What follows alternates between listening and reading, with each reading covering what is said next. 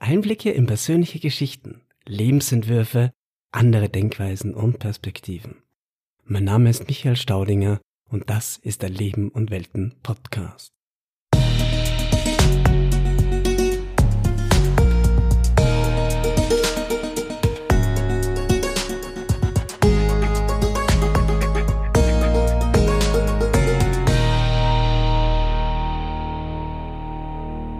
Willkommen zu einer neuen Folge von Leben und Welten. Heute zu Gast ist der Singer-Songwriter Herwig Rogler. Herwig gab 2013 sein Debüt mit seinem Soloprojekt Herodin. Er spielt Lieder in Mundart und hat sich für eine sehr besondere und ganz persönliche Art entschieden, seiner Musik eine Plattform zu geben. So tourt er seit 2016 nur mit seiner Gitarre und dem Nötigsten im Gepäck durch die Wohnzimmer Österreichs, Deutschlands und der Schweiz. Und das hat es ihm mittlerweile ermöglicht, seine Familie, das heißt sich, seine Freundin und seine vier Kinder, fast ausschließlich von seiner Musik zu ernähren. Im folgenden Interview gibt er uns Einblicke in seine Arbeit, seinen Alltag, seine Gedankenwelt, seine kreativen Prozesse und in die Hintergründe seiner Entscheidung, mit Wohnzimmerkonzerten erst überhaupt auf Tour zu gehen.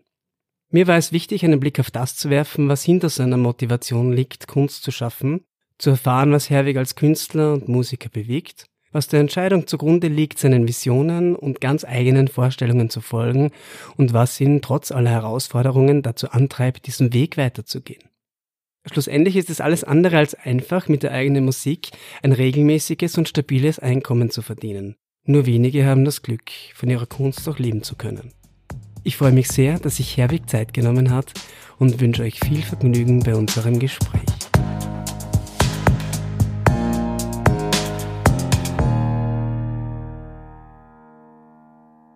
Hallo lieber Herwig. Hallo Michi. Freut mich sehr, dass ich heute bei dir sein darf in deinem Studio in Graz. Bitte gerne, immer willkommen. Die erste Frage, die ich dir stellen möchte, ist folgende.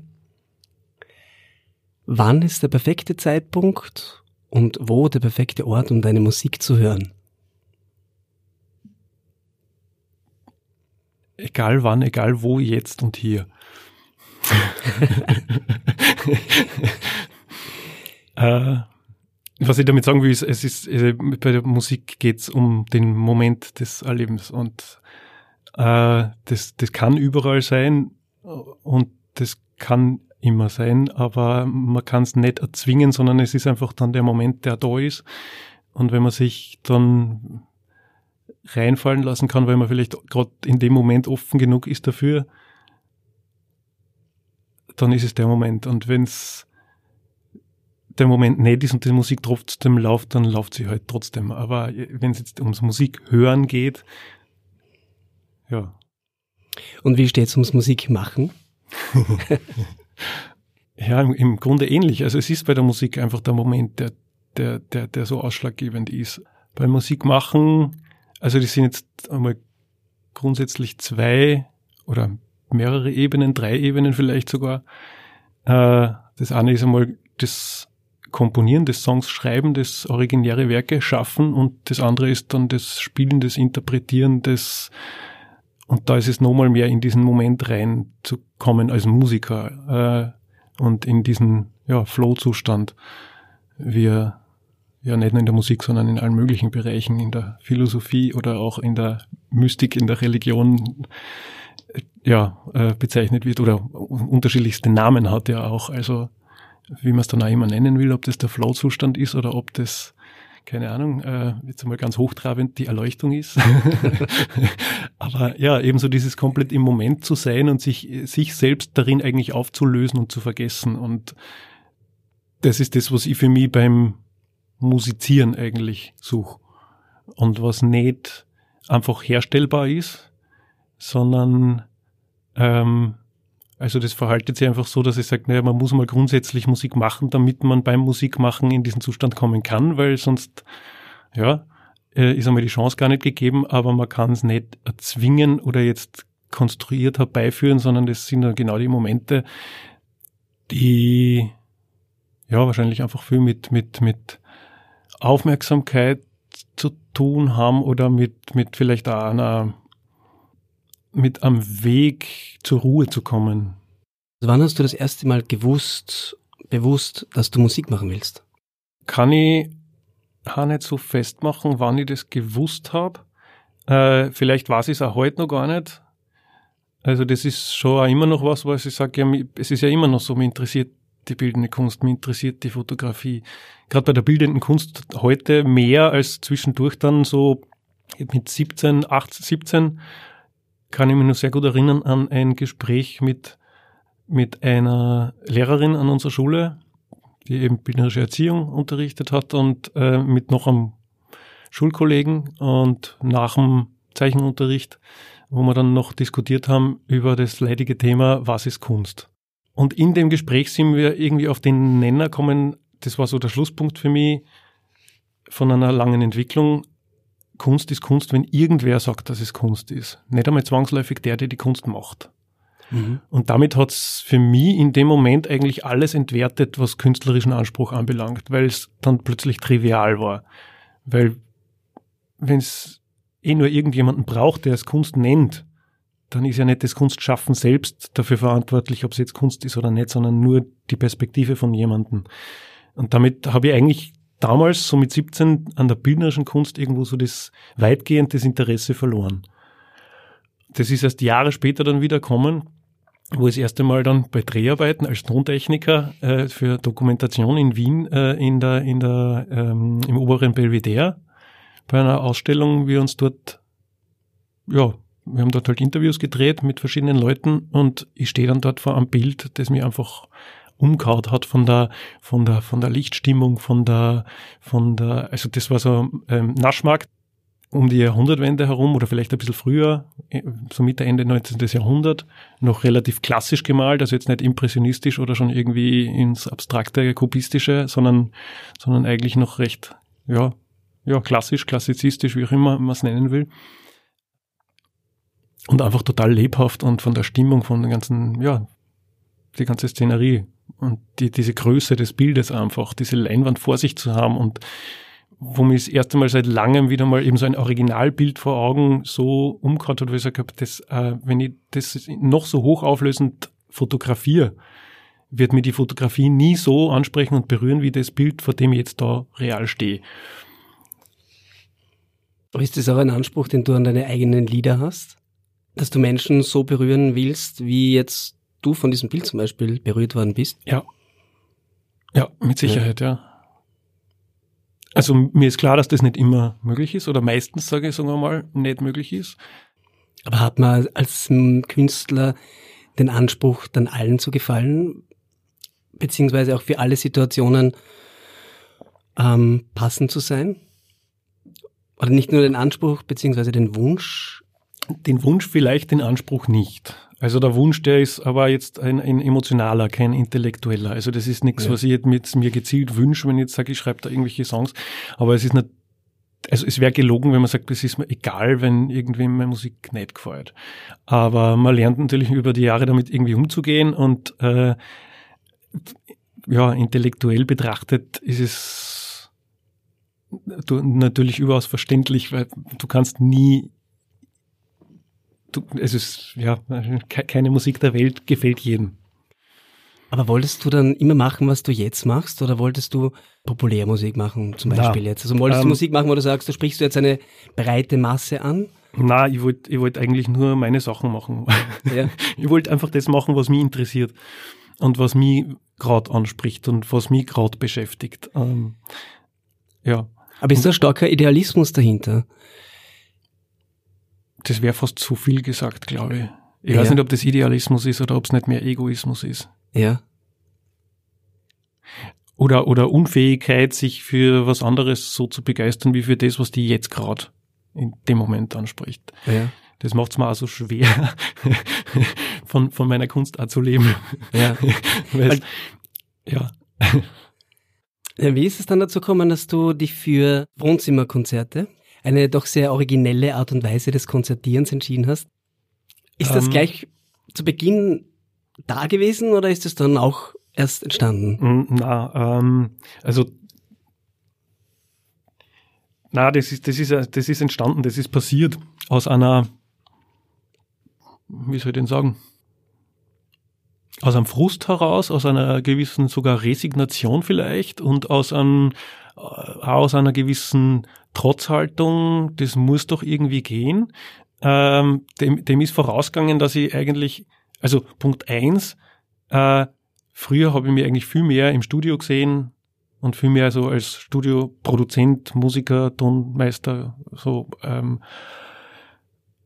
und wo es mir viel mehr darum gegangen ist, einfach ein, eine, eine Aufnahme zu schaffen, wo ich sage, und die ist genau am Punkt und perfekt. Und ähm, das Live-Spielen, den Reiz am Live-Spielen habe ich erst viel später begreifen angefangen eigentlich für mich.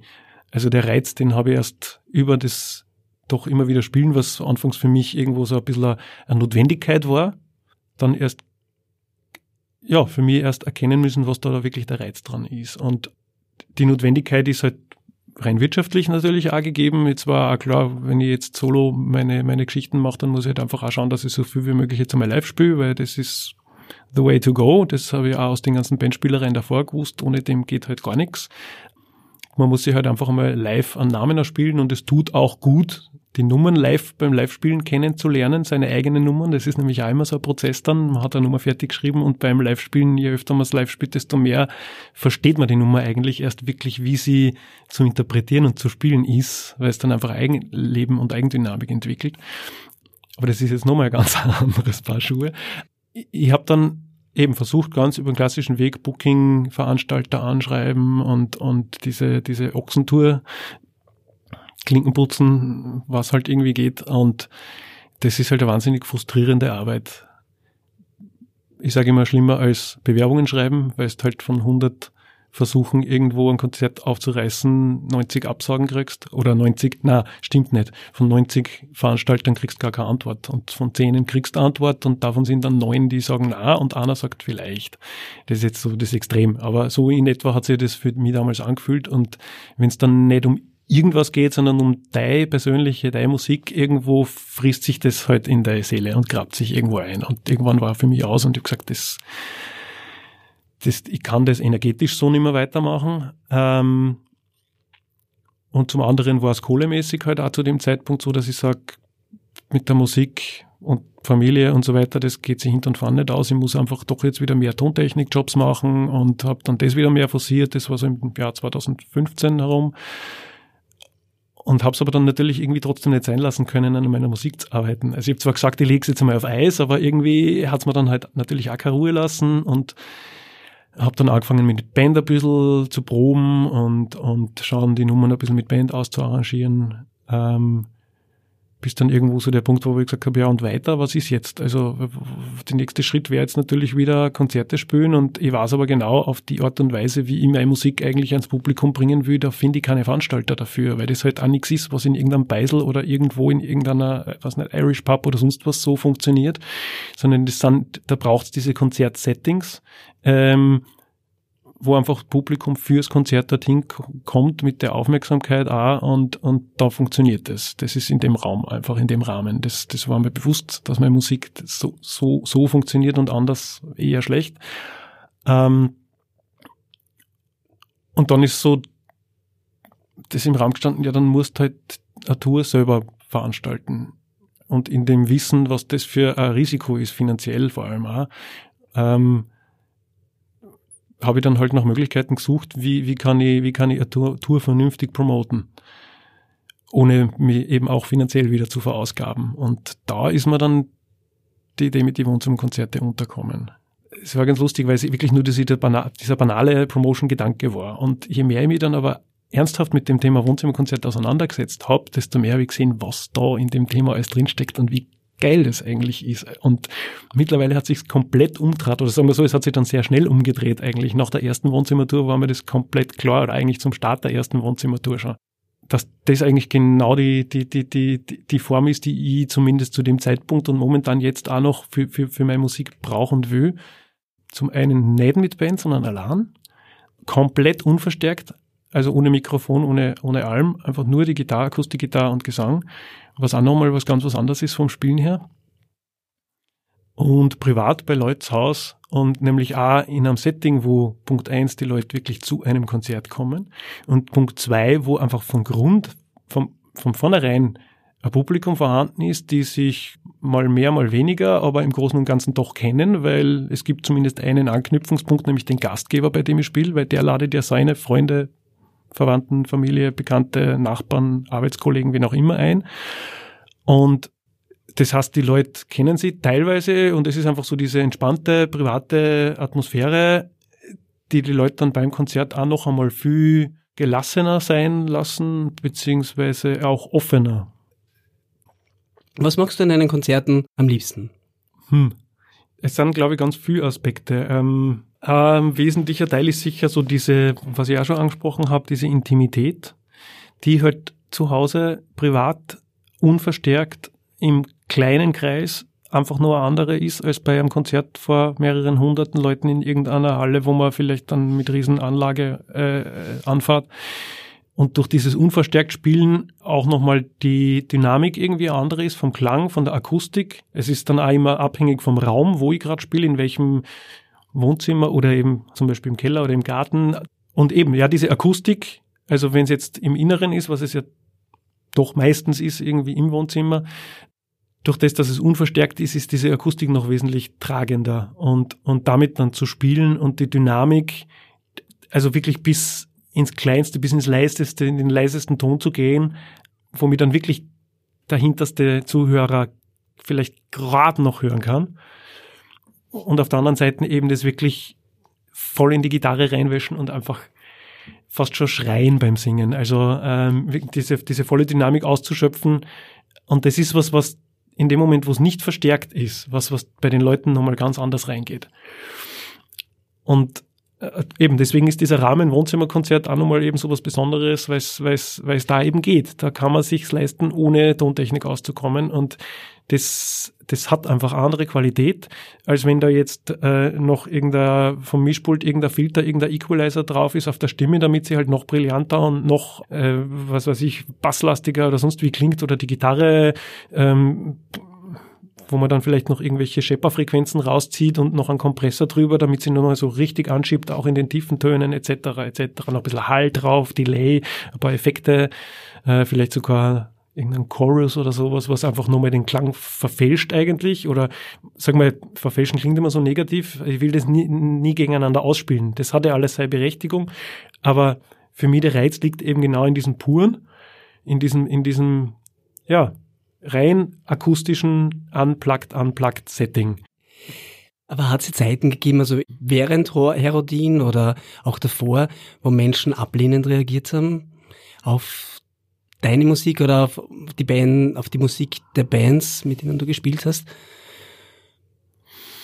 Hm, ablehnend. Ähm, eigentlich jetzt zurückblickend nix wo jetzt wirklich so ganz persönlich und gezielt die Musik abgelehnt worden wäre, sondern ähm, ja, eben aus einer vielleicht, ja, da habe jetzt eben so das Negativbeispiel von Wohnzimmerkonzerten, wo einfach so, es war in Südtirol auf einem Bergbauernhof, wo sie aus Bayern war und zugeheiratet hat, dort auf den Hof hin und die eigentlich total immer kulturinteressierte und aufge aufgeklärte und offene Frau ist. Und die halt einfach versucht hat, auf diesem Hof ein bisschen was anders zu machen und ein bisschen was neue Ideen und so. Und die haben halt natürlich also Ferien am Bauernhof und solche Sachen auch angeboten, Zimmervermietung.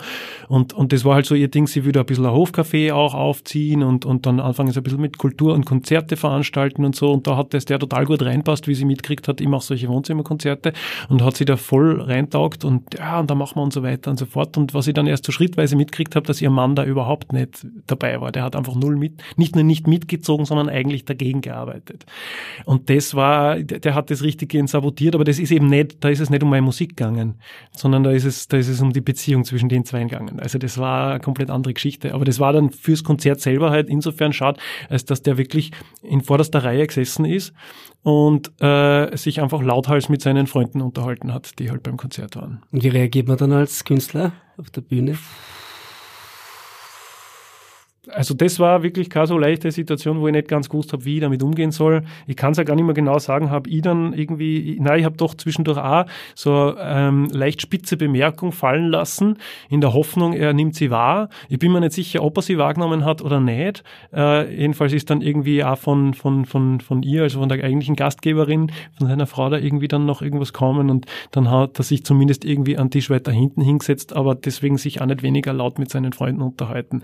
Und das war ein bisschen mühsam. Also für mich jetzt vom Spielen, aber eigentlich so, dass ich sage, ja, das ist was, was ich, was ich gelernt habe, irgendwie einfach in Kauf zu nehmen. Wenn ich sage, ich habe mittlerweile 120 Wohnzimmerkonzerte gespielt und das war eins der diesbezüglich eigentlich das, das, das, der super GAU eigentlich. Ja. so. Und wenn ich sage, das ist eines von 120 Konzerten und dann sind vielleicht noch, weiß nicht, drei, vier, fünf andere, wo ich sage, da ist es jetzt auch nicht so glänzend gelaufen oder wo es mal irgendwie, wo ein paar vielleicht Sachen waren, die mir nicht so taugt haben, aber das ist ein Schnitt, wo ich sage, hey, Erinnere dich zurück, 2014, da hast 20 Konzerte gespielt, regulär irgendwelche Konzerte und aller eben Irish Pubs und, und, und irgendwo bei irgendwelchen Straßenfestivals oder überhaupt Festivals. Ähm, und wenn es da auf einen 50-50-Schnitt kommst, bist schon bist schon gut unterwegs. Ja.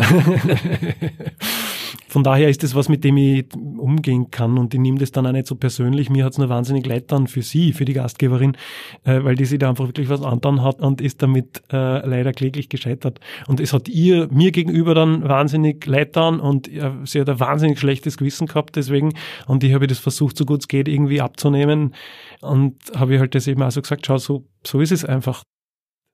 Wie, was würdest du sagen, war das Berührendste, was du in diesen Konzertsettings, bei deinen Wohnzimmerkonzerten bisher erlebt hast?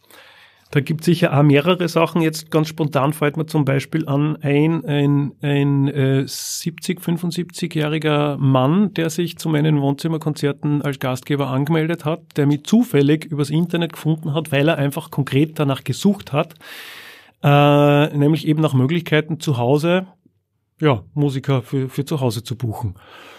Und ist da auf mich gestoßen und hat sich dann sofort angemeldet. Und der, also der Hintergrund ist der, dass der ähm, seine Frau, die ist erkrankt an einer ja, neurologischen un unheilbaren Krankheit. Ich weiß jetzt nicht mehr genau, das, was für Syndrom das ist. Auf jeden Fall äh, was, was im Grunde über einen langen Zeitraum fortschreitet und meistens letztlich mit äh, Atemstillstand oder einfach Organ, Multiorganversagen endet und das aber über viele Jahre hinweg.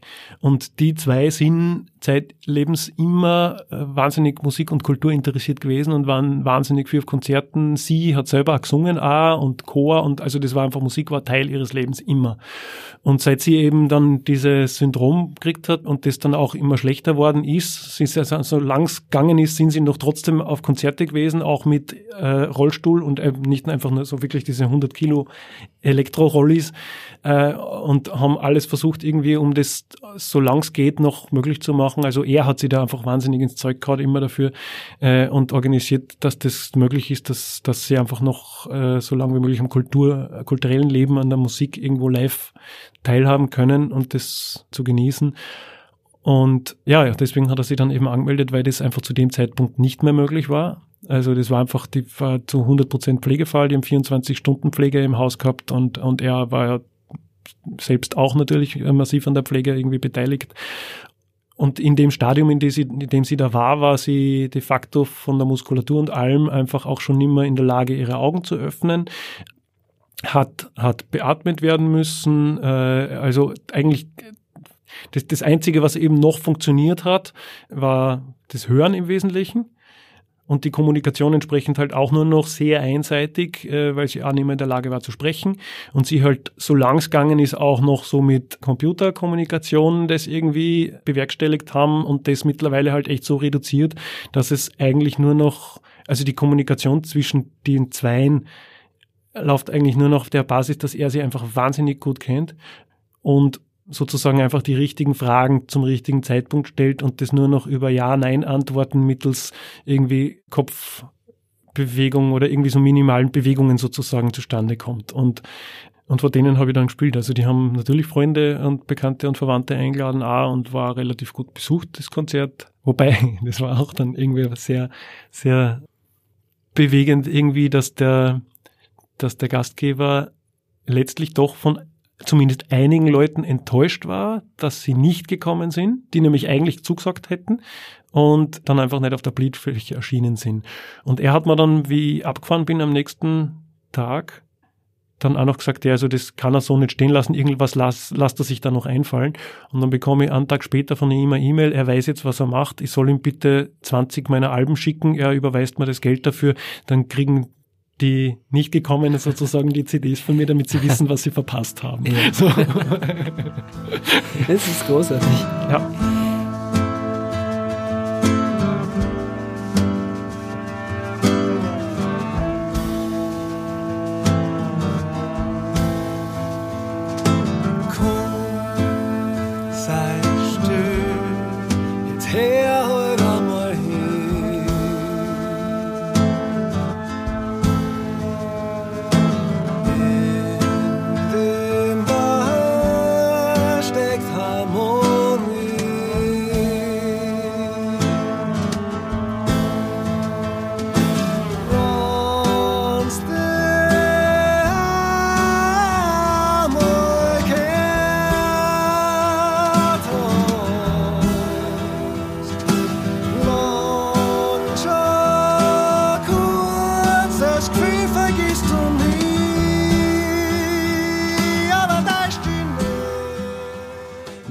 Dein Tagesablauf aus? Gibt sowas überhaupt? Gibt sowas wie einen geregelten Tagesablauf bei dir? Oder das, bist du? Das ist immer wieder ein Thema für mich selber, mit dem ich mich versuche auseinanderzusetzen, mal mehr, mal weniger. Ähm, ich versuche eigentlich schon immer wieder sowas wie eine Regelmäßigkeit reinzukriegen. Aber eigentlich schaffe ich es nicht.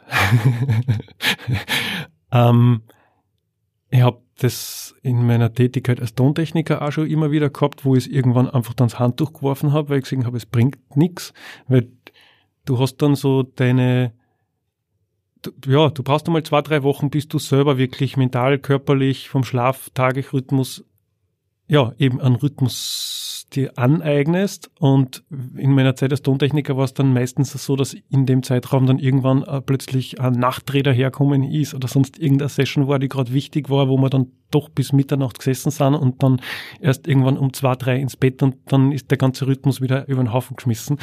Deswegen als Tontechniker haben wir mir da fast irgendwann leichter getan, damit zu sagen, okay, vergiss es, es gibt keinen Rhythmus, das ist einfach so in dem Job.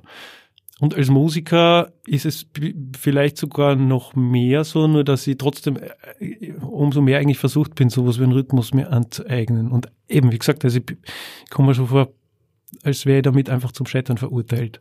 Und trotzdem kann ich es nicht schleifen lassen. Also ich kann nicht nicht versuchen, einen Rhythmus reinzubringen, weil es dann einfach so die Tage einfach nur noch so dahin plätschern ich stehe generell sehr spät auf. Das war bei mir sowieso immer schon, ich war Langschläfer einfach immer, oder nicht Langschläfer, sondern Spätschläfer, muss man sagen.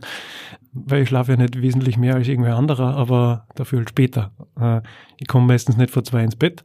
Manchmal ist es ja drei, vier. Und entsprechend stehe ich halt relativ spät auf. Was natürlich sie mit den Kindern dann oft spragelt, besonders seit in die Schule gehen und Kindergarten und alles, wo halt einfach in der Früh dann so das große Trara ist sozusagen mit Fertigmachen zum Außerhaus gehen und so weiter.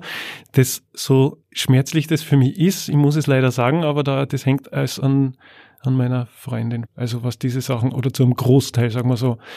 Aber hast du den Eindruck, dass deine Freundin für dich auf ihre Träume verzichtet? Mm, nein. Sie verzichtet sicher auf vieles, aber jetzt nicht auf ihre Träume in dem Sinn wo liegen eure Kompromisse? Wo liegen die Kompromisse auf ihrer Seite und wo liegen sie bei dir, würdest du sagen? Ähm, bei ihr liegen die Kompromisse in ihrem Sozialbereich, im Sozialleben, also vor allem was Freunde anbelangt, also Familie, Verwandtschaft und so weiter, das kriegen wir eigentlich recht gut auf die Reihe, dass da einfach wirklich guter Kontakt da ist und dass wir uns mehr oder weniger regelmäßig sehen. Die Kompromisse auf meiner Seite zu einem Teil sicher auch so ein bisschen meine sozialen Kontakte, Freunde. Und so, so Kurils klingt eigentlich die Familie irgendwie, also jetzt die Zeit mit den Kids, also die Qualitätszeit, weil ja, Alltag ist Alltag, aber so wirklich diese, diese, diese Tage, Nachmittage oder Stunden einfach, die man mit den Kindern oder auch mal vielleicht mit einem von den Kindern so zubringt, dass da, dass da wirklich ein gemeinsamer Moment einfach entsteht und, und, und vielleicht, ja, ein auf Augenhöhe miteinander sein und spielen und tun und quatschen, was im Alltag leider einfach auch viel zu wenig Platz hat womit ich zu kämpfen gehabt habe und teilweise auch immer noch kämpfe, ist so diese Vaterrolle, die, die ich mir anfangs einfach ein bisschen leichter vorgestellt habe, dahingehend, ja, also eben so dieses 50-50 und so, von dem man dann irgendwie gesehen habe, das funktioniert einfach aufgrund der Alltagssituation nicht, dass, dass das alles 50-50 aufgeteilt ist. Und wo ich dann bei immer wieder bei Situationen eigentlich gemerkt habe, ich muss jetzt richtiggehend vor der Maria darum kämpfen, und das kommt noch dazu sozusagen jetzt. Dann hast du also quasi die, die Anstrengung, das der Maria dann abzuringen, irgendwie gewisse, gewisse Situationen, wo sie dann vielleicht auch aus am Pragmatismus heraus möglicherweise recht hat, wenn sie sagt, naja, komm jetzt da nicht blöd rum, machen wir das jetzt einfach so und so. Und dann bist du halt irgendwo so als Vater manchmal ein bisschen das fünfte Rad am Wagen. Weil du nicht so präsent bist, wie du es gern wärst. Mhm. Ja. Genau. Und das hat viel sicher auch mit dem Job Musiker jetzt ja. zu tun. Und viel einfach, wie gesagt, der, der Situation, eben diesem, diesem, diesem Alltag, weil es halt meistens ist es halt, ja, die Kinder in die Schule und von der Schule abholen und Mittagessen kochen und am Nachmittag geht der dann noch Hip-Hop tanzen und, und, und dann muss der auch wieder abgeholt werden und bla bla bla. Also und diese, diese, diese ungeplanten Momente, dieses Spielen, dieses einfach, es geht um nichts. Es, so eine Leichtigkeit genau. im Sein. Und das ist was, was einfach viel zu selten ist, leider. Ja. ja. Aber was würdest du jetzt grundsätzlich jemandem begegnen, der sagt, Musik ist ja keine richtige Arbeit, geh doch besser hakeln, geh, geh arbeiten und, und schau, dass du deine Familie mit einem gut österreichischen gescheiten Job ernährst? Ja, ähm, ich, das ist schwierig irgendwie. Also äh, wie, wie erklärst du das jemandem? Keine Ahnung. Äh, eh am ehesten dadurch, dass du sagst, naja, schau, also es ist ja in dem Moment, wo du versuchst, mit deiner Musik, mit deiner Kunst Geld zu verdienen, ist ja 80 bis 90 Prozent deines Jobs, deiner, dessen, was du tust, nicht Musik machen, sondern das ist Webseite betreuen, das ist Newsletter ausschicken, das ist Presseaussendung schreiben, das ist äh, Klinkenputzen, äh, Veranstalter nachtelefonieren, äh, das ist Flyern gehen, Plakate layouten, äh, also das, wenn das keine Arbeit ist, dann, dann weiß ich es auch ja, nicht. Und, ähm, ja, man muss ja sagen, das ist auch Arbeit, die nicht bezahlt ist. Ja, Genau. Also das ist ja immer das, wo äh, das, das ist ja mit der Tontechnik oft schon so eine Sache, wo Leute dann irgendwie nur staunen und sagen, wie, was du kriegst als Tontechniker 300 Euro am Tag. Und wenn ich mit anderen Tontechniker-Kollegen rede, dann sagen die, was du verlangst nur 300 Euro am Tag. Ähm, das, also Punkt eins ist das nur Umsatz, das heißt, davon geht ja schon mal äh, Sozialversicherung und Steuern noch weg, Punkt eins, ja. Und Punkt zwei, du hast als Unternehmer, als Tontechniker, du hast dein eigenes Equipment, das heißt, das ist ein Investment, das du da tätigst, das heißt, das Geld muss ja auch irgendwo reingespielt werden, so wie jedes Unternehmen rechnet einfach. Äh, wenn irgendein Arbeiter seine, keine Ahnung, 1200 netto im Monat verdient und äh, 40 Stunden in der Woche an einer Maschine steht, die er bedient, muss ja der Unternehmer trotzdem rechnen, dass die Maschine vielleicht eine Million Euro kostet hat und die muss sich halt über einen gewissen äh, Zeitraum ähm, einfach rechnen. Und, und ähm, und genauso ist es als Tontechniker, dass ich halt mein Equipment, Mikrofone, Mischpult etc., äh, Audio-Workstation, Musikinstrumente, Studiomiete, das, das muss ich ja alles zahlen davon. Das heißt, das ist schon mal da ein Teil, der natürlich wegfällt von der Kohle. Und dann ist noch einmal das, dass wenn ich sage, ich habe jetzt zum Beispiel als Tontechniker einen Dreh, dass die Zeit, die bezahlt wird, nämlich die Drehtage, wenn ich jetzt irgendeine Dokumentation habe, wo ich zwei Wochen auf Dreh bin, ist es ja nicht nur die zwei Wochen, die ich effektiv arbeite, aber es sind nur diese zwei Wochen, die ich bezahlt bekomme. Also das heißt, ich habe Vorbereitungszeit, wo ich schon mal Vorgespräche führe mit dem Regisseur, wo ich plan und schaue, okay, was braucht man dann überhaupt für das Setting äh, an Mikrofonen, äh, Dinge organisieren, Rechnungen schreiben, dann auch wieder Büroarbeit, die einem keiner zahlt, bis hin dann zur jährlichen Steuererklärung, die genauso Arbeit ist oder dann wieder sein Equipment ja nicht nur einzukaufen, sondern auch ähm, laufenden Stand zu halten, auf dem aktuellsten Stand immer wieder Dinge dazu zu kaufen oder zu erweitern oder Geräte, die kaputt worden sind, zu ersetzen oder äh, zu reparieren, irgendwelche Kabel löten etc. etc. Also das ist das ist ein endloser Rattenschwanz an, an Arbeiten. Das ist bei der Tontechnik schon so als Freischaffender. Kannst du dann noch ganz kurz für dein Soloprojekt Herodin anschauen, was da jetzt wirklich an Arbeit drinnen steckt und was dir dann tatsächlich dein Einkommen bringt? Gut, also ich habe jetzt äh, seit 2016, da habe ich mit den Wohnzimmertourneen angefangen. Das war mal von, okay, Vorfall im Herbst 2015 ist mir die Idee gekommen, Wohnzimmerkonzerte zu machen. Dann war mir irgendwie, ja, ich möchte mal drei, vier Wohnzimmerkonzerte ausprobieren. Einfach mal nur zu schauen, wie das grundsätzlich für mich tut und funktioniert und wie ich das sowas machen kann.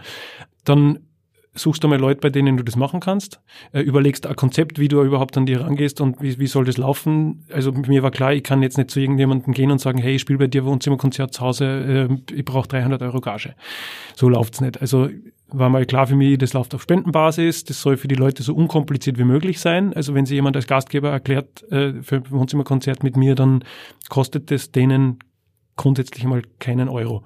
Und organisatorisch ist ihr Part, ihre Freunde, ihre Leute einzuladen, die sie gern dabei haben wollen. Und mein Part ist alles andere. Also die, ähm, was weiß ich, wenn es zum Beispiel darum geht, ähm, äh, das bei der AKM zu melden, das Konzert als solches. Und auch die, das, die Lizenz dafür zu zahlen. Ich spiele zwar meine eigenen Stücke, aber trotzdem ist es eine öffentliche Aufführung. Da habe ich lang gestritten mit der AKM, deswegen ist es leider das heißt, ich muss auch Lizenzen dafür zahlen, dass ich, dafür, dass ich meine eigenen Stücke spielen darf. Auf der anderen Seite bekomme ich zwar auch wieder Tantiemen raus von der AKM, also es bringt mir im Endeffekt mehr, als ich reinstecke, aber es ist halt trotzdem auch die Zeit. Ich muss das bei der AKM melden. Dann habe ich diese ersten drei, vier Wohnzimmerkonzerte im Dezember 2015 organisiert und gespielt gehabt. Und dann ist bei mir die Planung und Vorbereitung für die erste Wohnzimmertour 2016 kommen, wo ich gesagt habe, okay, jetzt wirklich Tour. Und da war anfangs das hehre Ziel 70 Wohnzimmerkonzerte, von dem war ich dann weit weg. war anfangs sehr deprimiert deswegen, aber man lernt dann halt irgendwie damit umzugehen. Und ja, was ist das für Vorbereitung? Äh, Newsletter aufzusetzen, auszuschicken, mal bei Leuten zu agieren, wer, wer hätte Interesse an so einem Wohnzimmerkonzert. Ich habe dann überhaupt eine Webseite aufgesetzt, wo man sich anmelden kann direkt angefangen von den Terminen eben eine ganz eine wesentliche Sache überhaupt die, die Terminplanung mit den Gastgebern. Du hast jetzt da 33 Wohnzimmerkonzerte und entsprechend 33 Terminkalender, die du irgendwie koordinieren musst und das Ganze auch noch so, dass am Schluss eine sinnvolle Route außerkommt dabei, also die ökonomisch und ökologisch vertretbar ist, die mir nicht Unsummen kostet und äh, vor allem auch nicht Unsummen Zeit, weil es macht keinen Sinn, irgendwie von Graz nach Brandenburg, nach Bregenz nach Wien zu fahren und wieder retour das heißt, das, ja, das ist eine ziemliche Planungsaufgabe, die, die, die man bei der ersten Tour ziemlich viele, äh, viel Zeit, also das waren allein drei Wochen, was ich nur mit dieser Terminplanung zugebracht habe. Also hat, ja, hat mir drei Wochen gekostet, mal nur das. Jeden Tag E-Mail schreiben, telefonieren mit den Gastgebern, koordinieren, schauen, wo, wie was. Also zuerst einmal überhaupt eine grundsätzlich einen Routenvorschlag zu erstellen, wo ich sage, okay, ich habe jetzt von den Gastgebern einmal grundsätzlich die Terminkalender sozusagen, wann geht's bei Ihnen, wann geht's bei Ihnen nicht. Und dann bastel ich eine Route zusammen, die als Route so weit wie möglich Sinn macht. Und das ist dann mein Routenvorschlag, mit dem ich sozusagen das, die Termine vorschlage und sage, das und das und das wären jetzt die Termine, die ich dir vorschlagen kann. Ich versuche halt dann auch jedem Gastgeber nicht einfach einen Termin vorzuknallen und sagen, das ist dein Termin, sondern schaut diese zwei, drei, vier Termine oder in der Woche irgendwie ging's gut. Ähm, wo ging's da jetzt bei dir noch einmal besser oder schlechter? Und dann schauen wir irgendwie, dass wir da unterm Strich dann eine Route zusammenkriegen, die für alle Beteiligten Sinn macht. Weil natürlich dann auch der Kampf ist um die Wochenenden. Die Leute halten halt dann doch gern lieber Freitag oder Samstagabend und die Woche hat halt einmal sieben Tage und wenn ich auf Tour bin, bin ich auf Tour. Also ich kann dann nicht Montag bis Donnerstag nicht spielen, Freitag, Samstag dann schon und Sonntag bis, ja, geht halt nicht. Das heißt, sobald du auf Tour bist, soll das eigentlich laufen? Im Optimalfall, genau, so ist es, ja. Also das ist ja immer so eine ziemliche für mich mentaler Befreiung, wenn dann die Tour startet. Es ist zwar bis jetzt jedes Jahr noch so gewesen, dass ich eigentlich das Gefühl gehabt habe, ich habe nicht alle Vorbereitungen getroffen, die ich eigentlich äh, treffen hätte sollen, wollen, die ich mir vorgenommen habe für die Tour. Aber es ist dann einfach so, das ist der Status, mit dem gehst du jetzt auf Tour und da fällt dann einiges ab. Also es braucht dann meistens zwar doch irgendwie drei, vier, fünf Wohnzimmerkonzerte oder zumindest mal eine Woche oder so, bis ich, bis ich wirklich mich dann in die Tour fallen lassen kann. Und die Tour selbst ist dann eigentlich nur noch, das ist begrenzt was, was ich als Arbeit sehe. Also, weil es einfach die, das Touren auf diese Art und Weise mit Wohnzimmerkonzerten schon stressig sein kann. Das darf man jetzt nicht komplett in Abrede stellen, aber im Großen und Ganzen einfach sehr viel Spaß ist.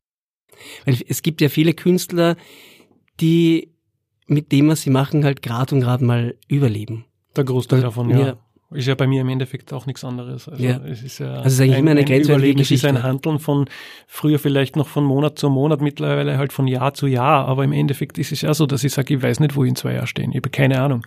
Vielleicht vielleicht ergibt sich in den nächsten Monaten wirklich die ganze Situation so, dass ich sage, es hilft nichts. Ich muss das jetzt alles einmal an den Nagel hängen oder zumindest vorübergehend auf Eis legen und mal was anderes überlegen. Ähm, vorübergehend sogar wirklich irgendwelche Hilfsjobs annehmen, obwohl ich eigentlich überqualifiziert wäre, jetzt rein von meiner Ausbildung. Also Multimedia Art ist ja nicht einfach nur Künstler zu sein, sondern äh, ich könnte genauso gut als Art Director in einer Werbeagentur arbeiten. Nur dort sehe ich mich halt nicht. So. Und ja, wer weiß, vielleicht ist in drei Monaten die Situation so, dass ich sage, okay, hilft nichts, ich muss die Reißleine ziehen, ich muss mir jetzt was anderes überlegen. Ich habe einen Plan B so irgendwo lose im Hinterkopf, wo ich sage, ja, ich habe es vorher ja angesprochen, IT, Informatik, das ist was, was, was mich durchaus interessiert auch und mit dem ich auch weiß, das ist eine relativ zukunftssichere Branche und mit dem kann man Geld verdienen und mit in die Richtung weiterzuentwickeln, zweiter Bildungsweg, Informatik als Fernstudium, vielleicht noch Mathematik dazu machen, ähm, und, und schauen, wo man mit dem weiterkommt. Ob dann freiberuflich oder Anstellungsverhältnis, aber das ist definitiv was, wo ich mir wesentlich leichter tue als mit Musik. Finanziell, wenn man es jetzt rein aus dem Aspekt betrachtet und, und mit Sicherheit auch leichter als mit der Tontechnik. Aber wäre das grundsätzlich etwas, das du jedem Künstler oder jedem jungen Künstler raten würdest, auch eine, also eine fundierte Ausbildung zu haben, um mhm. zumindest im Falle des Falles auf ein Sicherheitsnetz zurückgreifen zu können? Na, ich würde da glaube ich keine Empfehlung aussprechen in keine Richtung, weder in die eine noch in die andere, weil das das ist eine zu grundlegende Geschichte, die, die man, also das einzige, was ich in die Richtung raten kann, ist, diskutier vielleicht mit vielen Leuten drüber, ah, vielleicht mit deinen Eltern, wenn du Angst hast, dass sie da, da reinreden und sagen, na, magst nicht was Gescheites lernen oder red mit Freunden drüber, aber am Schluss musst du selber die Entscheidung treffen. Es ist Teil eben und du musst selber in 10, 20, 30 Jahren dir jeden Tag immer noch in den Spiegel schauen und äh, ehrlich sein und, und, und dir eingestehen oder, also es, es hilft niemandem was, wenn du dann ewig hinterherhängst und sagst, man hätte ich doch damals. Aber es das eine wie das andere. Also das, und das ist eine Entscheidung, die man, wenn man auf seinen Bauch lernen hört, ähm, die braucht vielleicht seine Zeit, so eine Entscheidung, aber die, die sollte, sollte man selber treffen und nicht, weil irgendwer anderer sagt. Wenn man für sich, wenn man sich für sich was gefunden hat, von dem man vielleicht nicht weiß, warum man es macht, weil ich behaupte mal, der Großteil der Musiker oder Künstler weiß nicht, warum sie das machen. Aber sie wissen, oder spüren, dass sie es machen müssen. Ob sie das jetzt beruflich machen oder hobbymäßig, aber sie müssen. Weil das einfach was ist mit dem, das tut einer gut, das ist das, wo sie heimkommen, das ist ihr Thema. Und das wird was sein, was die dein ganzes Leben lang begleitet und verfolgt. Und es geht da vielleicht viel weniger um die Entscheidung, will ich das jetzt professionell machen oder nicht. Oder schon, aber, aber es ist, ich, ich glaube, in dem Moment, wo du das entscheidest für die, bist du dir der Konsequenzen gar nicht bewusst. Das heißt, es geht vielmehr um die, um die Frage, will ich es, mache ich oder mache ich es nicht? Will ich es oder nicht? Und ähm, ähm, uns dann einfach zu probieren, weil eben ein künstlerischer Weg immer ein individueller Weg ist und deswegen kann da auch niemand sagen, ob das äh, Aufsicht auf, auf Erfolg hat oder nicht. Du kannst es nur ausprobieren und, und machen. Und äh, wenn das heißt, dass du dein halbes Leben lang von was anderem arbeitest, äh, für was anderes arbeitest, damit du dein Geld hast, damit du in deiner Freizeit die deiner Kunst widmen kannst, ist das genauso ein Weg, wie wenn du sagst, du machst das professionell unter Anführungszeichen. Also ich unterscheide professionell jetzt wirklich nicht anhand eines künstlerischen Qualitätskriteriums, sondern wirklich nur anhand dessen verdiene ich damit mein täglich Brot. Also eben, die Wege sind, sind, sind so unterschiedlich. Das, das aber die, die Entscheidung zu treffen, in dem Moment kannst du nur auf deinen Bauch hören eigentlich. Du kannst, es ist sicher nichts, was man von, von, von heute auf morgen entscheidet, was man übers Knie brechen sollte. Und es ist schon okay, wenn man sich da mit unterschiedlichen Leuten zusammenredet, aber sie dann trotzdem einmal nicht zu viel reinreden lässt, sondern letztlich auf seinen Bauch hört und einfach dann das so macht und so probiert, wie man will. Mir fällt jetzt gerade eine amerikanische Schriftstellerin ein, deren Namen ich vergessen habe, die das irgendwie so damit beschrieben hat, die, die hat einige Bestseller geschrieben schon. Ähm, äh, bei weitem nicht alle ihrer Bücher waren Bestseller und lange Zeit hat sie, war sie komplett nicht erfolgreich. Und die halt einfach immer geschrieben hat, weil sie, das, das war einfach, das war ja wichtig, das war ja Anliegen, sie hat einfach geschrieben, das war ja ihr Ding. Und hat sie mit allem Möglichen irgendwie über Wasser gehalten, bis sie halt dann den ersten großen Erfolg gehabt hat mit einem Bestseller ähm, und die dann noch natürlich wieder ihren Absturz gehabt hat und irgendwann dann doch wieder einen Bestseller geschrieben hat und mittlerweile eben eh eine gefragte, angesehene Autorin ist und die sie jetzt um ihre Existenz in dem Sinn keine Sorge machen muss und de facto wirklich über das Schreiben ihren Lebensunterhalt verdient und gut lebt davon. Aber die das damit beschrieben hat, dass sie gesagt hat, eben das Schreiben, dieser Prozess, das ist das, was sie im Kern einfach fasziniert und was sie beschäftigt und was sie inspiriert und was für sie ein, ein, ein ähm, ähm, ein, ein lustvolles Tun ist. Also man kann wo sie sich selber vergessen kann und wo sich gewisse Dinge einfach, genau, du kannst gar nicht anders. Es ist ein, und sie hat es genannt, ein Nachhause kommen. Und es ist vollkommen egal, ob du mit deinem letzten Buch jetzt den Riesenerfolg oder den Misserfolg gehabt hast. Weil am Schluss geht's dann immer nur dann wieder genau um das, dass du wieder zu diesem Schreiben zurückfindest. Und dass du wieder Prozesse findest, wieder irgendwelche Themen findest, die dich inspirieren und die, und das ist das, um was es geht. Deswegen machst du es. Und ja, ob du jetzt damit dein Geld verdienst oder mit was anderem. Also für mich war irgendwann halt einfach die Entscheidung, dass ich gesagt habe, ich will mich eigentlich mit nichts anderem mehr beschäftigen müssen. Und das war für mich der Hauptgrund, warum ich gesagt habe, und ich probiere das jetzt wirklich mit der Musik und, und, und lass die Tontechnik links liegen und schau, dass ich da Gas gebe. Und was ich damit gemeint habe, dass man das in dem Moment gar nicht, äh, sich der Konsequenzen nicht bewusst ist, ist, du siehst und erkennst gewisse Dinge erst dann über die Zeit. Du, du entschließt, entschließt dich dazu, so, ich versuche das, ich baue das jetzt auf. Ich habe parallel dann lange Zeit noch Tontechnik-Jobs gemacht, immer weniger, mit der Musik, immer mehr Zeit in die Musik einfließen lassen und jede Stunde, die ich nicht an der Musik arbeiten habe können, hat mir eigentlich weh dann irgendwie. Also das war verlorene Zeit für mich. Auch wenn das manchmal auch durchaus interessante Projekte waren, aber irgendwie das, das Feuer hat einfach immer für meine Musik gebrannt und da weiterzuarbeiten. Und ich habe aber lange Zeit damit einfach einen Bruchteil von dem verdient, was ich mit der Tontechnik verdient habe. Äh, und irgendwann war der Punkt da, wo ich, gesagt, wo ich gesagt habe, so und jetzt muss ich den Absprung schaffen. Weil jetzt heißt ich kann jetzt nur noch äh, entweder zurück oder wirklich den Absprung schaffen, dass ich sage, und ich lasse jetzt die Tontechnik links liegen und ich probiere den Sprung jetzt und, und im Grunde bin ich jetzt immer noch nach vier, fast fünf Jahren immer noch in diesem Sprung und weiß noch immer noch nicht, ob ich ankomme. Aber irgendwie habe ich es bis jetzt immer noch geschafft, in der Luft zu bleiben. Ähm, also es bleibt spannend. Aber ähm, womit ich nicht rechnen habe können, weil ich es einfach nicht gewusst habe, ist, dass 90 Prozent der Arbeit nicht Musik machen ist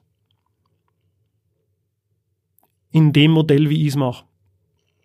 Ich habe ja. eben nicht mein Management, ich habe eben nicht mein Label, ich habe eben nicht irgendeinen Vertriebsvertrag etc. dahinter.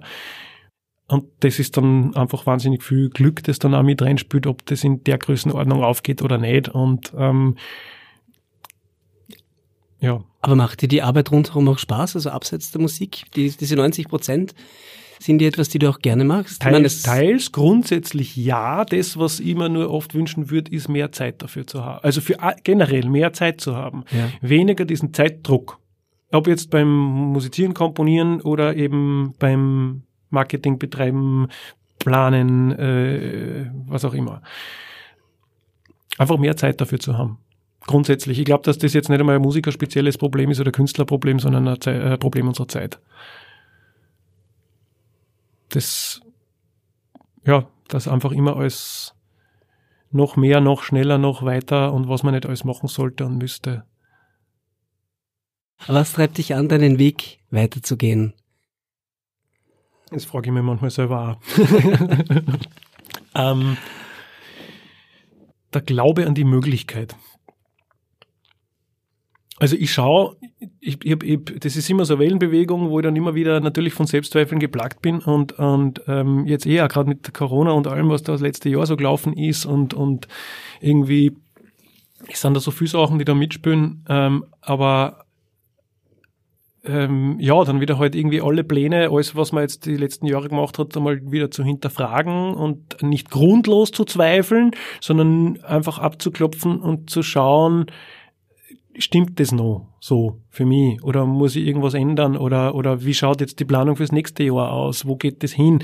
Und das zu adaptieren, zu erneuern, eben, es darf nie, nie dieser Stillstand in dem Sinn sein, dass du sagst, so und so ist es jetzt und das machst. Also das würde für mich auch nicht funktionieren, dass ich sag, ähm, klar ist jetzt für mich das Ziel, die Wohnzimmertour so weit auszubauen, dass ich sage, ich habe da so meine 65 Wohnzimmerkonzerte pro Tour und ja, und damit kann ich dann wirklich meine Familie langfristig über die Runden bringen. Aber wenn das dann so weit aufgebaut ist, dann mache ich es ja nicht aus Selbstzweck, dass ich sage, so, und jetzt kann ich bis zu meiner Pensionierung nur noch Wohnzimmerkonzerte machen und alles cool und easy, sondern dann wird sich das auch weiterentwickeln. Dann werden auch wieder neue Ideen kommen oder, oder andere neue Konzepte oder ähm, ja, ein bisschen habe ich jetzt einen roten Faden verloren, aber was war die Frage nochmal? was dich antreibt, den antreibt, Weg Ja, genau, ja. die Möglichkeit. Also eben zu sehen, das ist dann so, so ein bisschen wieder Tabula Rasa zu machen, einmal einen Strich zu ziehen und zu stehen, äh, zu sagen, wo stehe ich? Was habe ich vor ein, zwei Jahren mal vorgestellt, wie das jetzt weiterlaufen soll und, und was davon ist bis jetzt irgendwie erreicht oder wo, wo stehe ich auf diesem ganzen Weg und was von dem Weg hat sich überhaupt so bewahrheitet, wie ich mir es vorgestellt habe? Und ähm, und dann ist man oft unzufrieden oder hat dann seine Selbstzweifel, aber irgendwann kommt es dann wieder auf den Punkt runter, dass du sagst, ja, okay, aber wie tue ich jetzt weiter? Konkret, wie soll es jetzt weiterlaufen? Den nächsten Monat, das nächste halbe Jahr, die nächsten zwei Jahre. Und dann hat man eh eigentlich schon relativ konkrete Bilder wieder und sieht einfach Möglichkeiten, wo man sagt, ja, passt, der nächste Schritt. Das ist jetzt das. So, an dem arbeitet jetzt weiter, weil das ist das, was jetzt, jetzt braucht aus meiner jetzigen Sicht. Mehr kann ich ja eh nicht. Also ich kann ja nur subjektiv. Ja. Ähm, ja, und jetzt ist es für mich das, also diese ganze Krise, Corona-Krise, Krise ist ja immer ähm, Gefahr und Chance zugleich. Und diese Chance zu sehen und diese Chance wahrzunehmen und zu schauen, wie kann es weitergehen. Und, und das ist ein Umbruch und das ist ein äh, manchmal schmerzhafter Adaptionsprozess, aber entweder du veränderst dich oder die Zeit verändert dich. Also mit Bob Dylan würde man sagen, you can't change time, but change, time will change you. Was man auf jeden Fall sagen kann, ist, es geht weiter.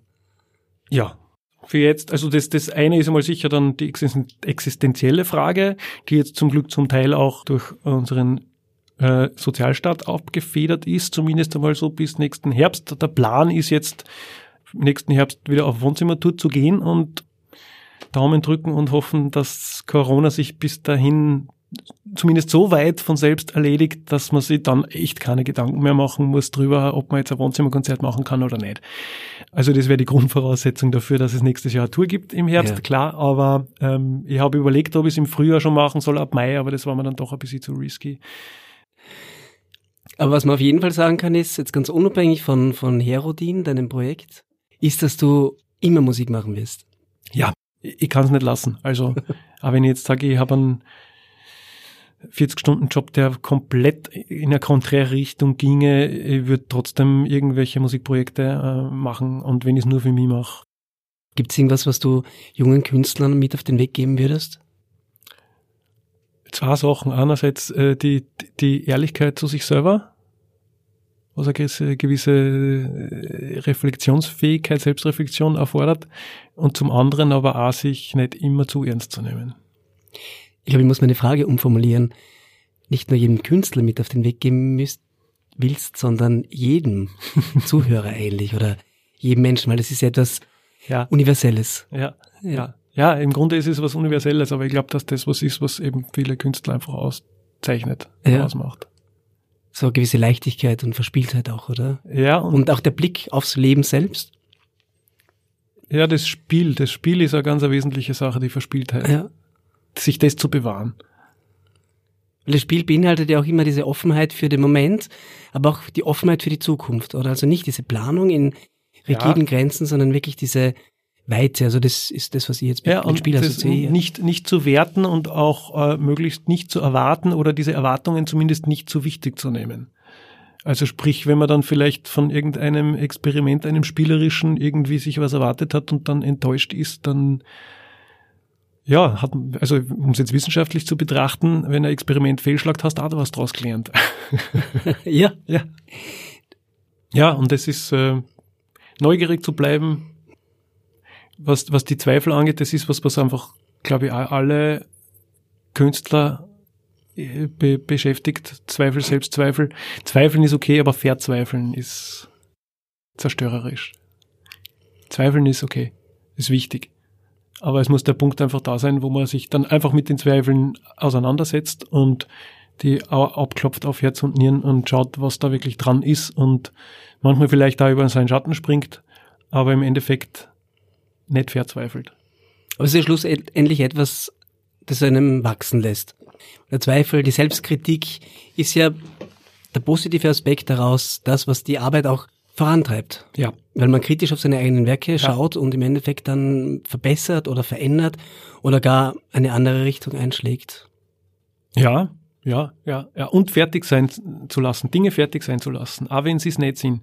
Ja. Auch wenn man dann eben vielleicht Zweifel hat an irgendwas. Aber das, das sind ja dann, also hat man jetzt Zweifel an, an, an irgendwas Konkreten oder sind es diffuse Zweifel irgendwie so an sich selbst oder an überhaupt seiner Weltsicht? Also das, das ist oft nicht einfach, das zu trennen voneinander. Aber ähm, ja, und eben Dinge fertig sein zu lassen. Ich habe das jetzt gerade wieder ähm, letztens einer Freundin gesagt, ein Zitat von einem dem mittlerweile leider verstorbenen Vater meines besten Freundes, der ein paar gescheite Sachen gesagt hat. Und eins davon war, der Unterschied zwischen einem Perfektionisten und einem Künstler ist der, dass der Künstler mit seinen Sachen irgendwann fertig wird. Und das finde ich sehr schön. Also, das ist eine Krankheit, an der viele Musiker, die ich kennengelernt habe, leiden, dass sie aus Angst, nicht gut genug zu sein, ewig und ewig auf Sachen rumfeilen und sie damit aber eigentlich irgendwann nicht mehr besser machen, sondern immer nur Ausrede dafür haben, warum sie nicht damit in die Öffentlichkeit gehen. Und das Einzige, was ich da dazu sagen kann, ist, hey, das ist das Stück, das du letztes Jahr geschrieben hast, dann lass das das Stück vom letzten Jahr sein und dann mach ein neues Stück. Das, das, das, das hat seine Berechtigung und wert das nicht ab. Das kannst du so, wie sie es veröffentlichen. Und wenn da dran was nicht passt, dann machst du es beim nächsten Stück anders. Und ich garantiere da, bei dem Stück wird da wieder irgendwas sein, was da nicht taugt. Und dann machst du das dritte Stück und bei dem machst du es wieder anders. Und genau das ist dieser Prozess und du wirst nie ein perfektes Musikstück komponiert haben. Für die selber, für andere vielleicht schon, aber für die selber nicht, weil das genau dieser künstlerische Prozess ist, das immer suchen und immer weiter und ja. Oder so ist dann zum Beispiel der Falco, äh, um den ins Treffen nachzuführen, äh, der ja nach seinem Top-1-Hit in den USA irgendwie in, in eine komplette Depression abgeschlittert ist. Er gesagt hat, so, und wie soll ich das jetzt noch toppen? Also quasi, das ist jetzt, das ist die Perfektion. Und jetzt kann es nur mehr bergab gehen. Das war seine, seine, seine Perspektive. Ja. Danke. Wir sind jetzt am Ende unseres Interviews angelangt und kommen noch zum Schlussritual. Das sind zwölf kurze Fragen. Zwölf nicht so kurze Antworten. Und zwölf noch kürzere Antworten. Ich tue mein Bestes. Die erste Frage. Welche drei Dinge sind dir aktuell am wichtigsten? drei Dinge. Drei Dinge. Also Musik, meine Familie und Nummer drei ist schwierig. Nicht, weil mir nichts einfällt, sondern weil es zu viele Sachen sind, glaube ich, wo ich das jetzt nicht festlegen kann. Ja. Dann belassen wir es dabei. Ja. Wessen Gedanken möchtest du gerne lesen können und warum? Zuallererst mal die meiner Frau. äh, ja, wobei ich mir da gar nicht so sicher bin, ob die so überraschend werden. Für mich war sie nicht, keine Ahnung. Sie ist sehr gesprächig. Ja. Also sprich, und auch jemand, der ihre Zunge, äh, ihr, ihr Herz auf der Zunge tragt, wie man so schön sagt. Okay, das ist die Gedanken musst du nicht unbedingt lesen können. Ja. Wobei es manchmal schon interessant wäre. das glaube ich. Was können andere besser als du? Was können andere besser als ich? Naja, ähm, das ist ein bisschen ja, ja, gute Fragestellung. Also ähm, ja, da sind wir eh wieder beim Perfektionismus, gell? Also ja. Dinge fertig sein lassen können oder hm, äh, realistische Selbsteinschätzung bezüglich der Dauer von Tätigkeiten. Wenn du eine Maschine bauen könntest, die dir das Leben erleichtern würde, was könnte diese Maschine? Ich sein. ich bräuchte einfach einen, einen Klon von mir, den ich dann überfrachten kann mit der ganzen Arbeit, die ich nicht machen will. Ja? Ja, ja, unbedingt. Der Arme. Oh Der. Arme. Du hast dich entschlossen, sieben Minuten nicht zu denken. Wie stellst du das an? Das braucht eine Zeit, bis ich soweit bin, weil mein längstes Stück dauert sechs Minuten zwanzig. Und während dem Musizieren schaffe ich es am ehesten nicht zu denken. Äh, Ja, wäre mal ein Ansporn, sieben, Nummer, äh, sieben Minuten Nummer zu schreiben. Mhm. Ja, es sind sechs Minuten zwanzig schon lang. Ja, da eh. Aber halt noch nicht ganz sieben Minuten. Was darf in deinem Kühlschrank niemals fehlen? Butter und Käse. Du findest 100 Euro. Was würdest du damit tun? Einstecken und ausgeben. Äh, wofür? Ja, keine Ahnung. Äh, was halt gerade so. ja, was halt gerade so ansteht. Ja. Weil immer irgendwo die Kohle dahin fließt. Ja. also, was soll ich als Musiker sonst sagen? Ja. Die Miet, den Mietrückstand äh, äh, ausgleichen. So, na, na die, die, die Miete zahlen wir eigentlich immer pünktlich. Ja, es hat auch andere Zeiten gegeben. Ja. Ja, ja. Also war, war schon ab und zu mal notwendig. Wobei, das war noch sogar Zeit als Tontechniker, äh, ganz in den Anfangszeiten, wie ich mich selbstständig gemacht habe, dass das doch zwei, dreimal notwendig war, bei meiner Hausverwaltung anzurufen und ihnen zu erklären, dass sie sich bitte noch um zwei Wochen gedulden mögen. Ich warte gerade selber auf Zahlung von einem Auftraggeber und so weiter und die waren da immer sehr verständnisvoll, glücklicherweise. Na, glücklicherweise. Wie oft schaust du täglich auf dein Handy? Zu oft. Kommst du zu einer Verabredung üblicherweise eher zu früh oder zu spät? Eher pünktlich. Zu spät selten. Wenn dann noch eher fünf Minuten zu früh, aber na, ja, meistens ganz gut pünktlich. Welchen Beruf haben sich deine Eltern für dich vorgestellt? Einen Beruf, der mich glücklich macht.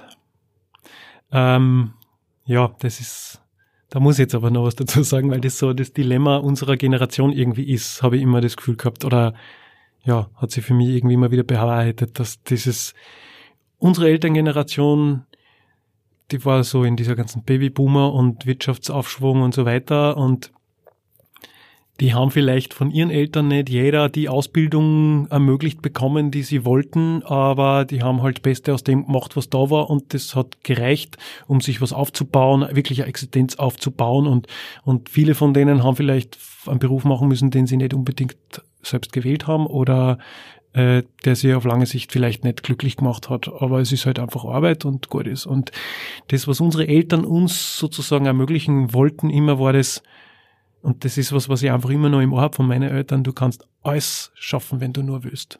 Und dieses wenn du nur willst, das ist so, so, so perfide, so, sie meinen es nur gut. Aber es ist so dieses, impliziert irgendwo immer, ja, wenn du es nicht schaffst, dann liegt es nur daran, dass du nicht genug wollen hast und dass du nicht gewusst hast, was du willst. Und das ist aber genau dieses, was willst. Wenn du die Möglichkeit, alles zu, äh, die Möglichkeit hast, alles zu tun, was du möchtest, was machst. Und das ist ja, glaube ich, ein bisschen ein Zeichen unserer Generation einfach, dieses herauszufinden, was man will und sich dann dessen so wirklich auch zu versichern und das dann einfach machen und durchziehen. Und ja, grundsätzlich ist der Satz schon nicht falsch. Du kannst alles machen, was du willst. Aber das einmal rauszufinden, was willst du? Und wenn du das selber nicht, wenn du nicht dein halbes Leben lang gesucht hast nach dem, was du willst, dann stellt sich die Frage nicht. Also das heißt, du hast keine Vorstellung davon, was das überhaupt bedeutet, psychologisch, menschlich herauszufinden, was du willst. Und das Scheitern ist vorprogrammiert. Das Scheitern ist halt einfach ein Teil des Weges. Ein Teil des Weges, Ja. wie du vorher schon gesagt hast. Und das ist aber, Was wie gesagt, wichtig immer ist. so dieses, was da immer mitschwingt, so dieses, wenn du das nicht schaffst, dann hast du das halt nicht genug wollen.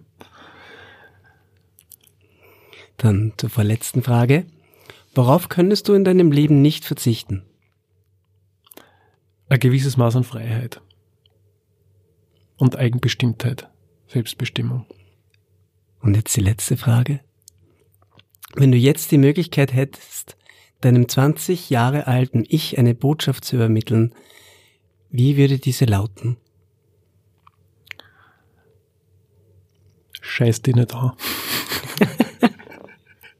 Was für ein großartiges Schlusswort. Na wirklich. Großartig. Scheiß dich nicht an. Lieber Herwig, vielen herzlichen Dank. Es war mir eine Riesenfreude, mit dir zu plaudern, mit dir zu lauschen. Danke. Ich danke dir. Also, das ganz meinerseits.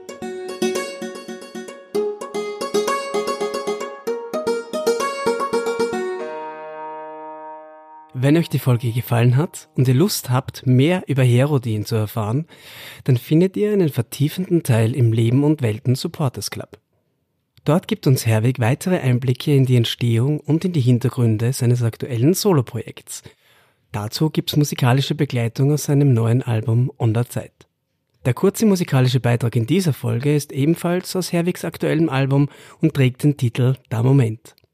Dieses erscheint im Frühjahr 2021. Weitere Informationen zu seiner Musik und den Wohnzimmerkonzerten findet ihr unter anderem auf www.herodin.at, in den Show Notes und auf der Podcast-Homepage unter www.lebenundwelten.com, auf Facebook, Instagram und Twitter. Wenn euch Leben und Welten gefällt, würde ich mich über eine 5-Sterne-Bewertung auf iTunes freuen. Das hilft dem Podcast dabei, dass auch andere auf ihn aufmerksam werden. Bei Fragen, Feedback oder Ideen für Interviewgäste freue ich mich darauf, von euch zu lesen. Danke fürs Dabeisein und Zuhören. Bis zur nächsten Folge von Leben und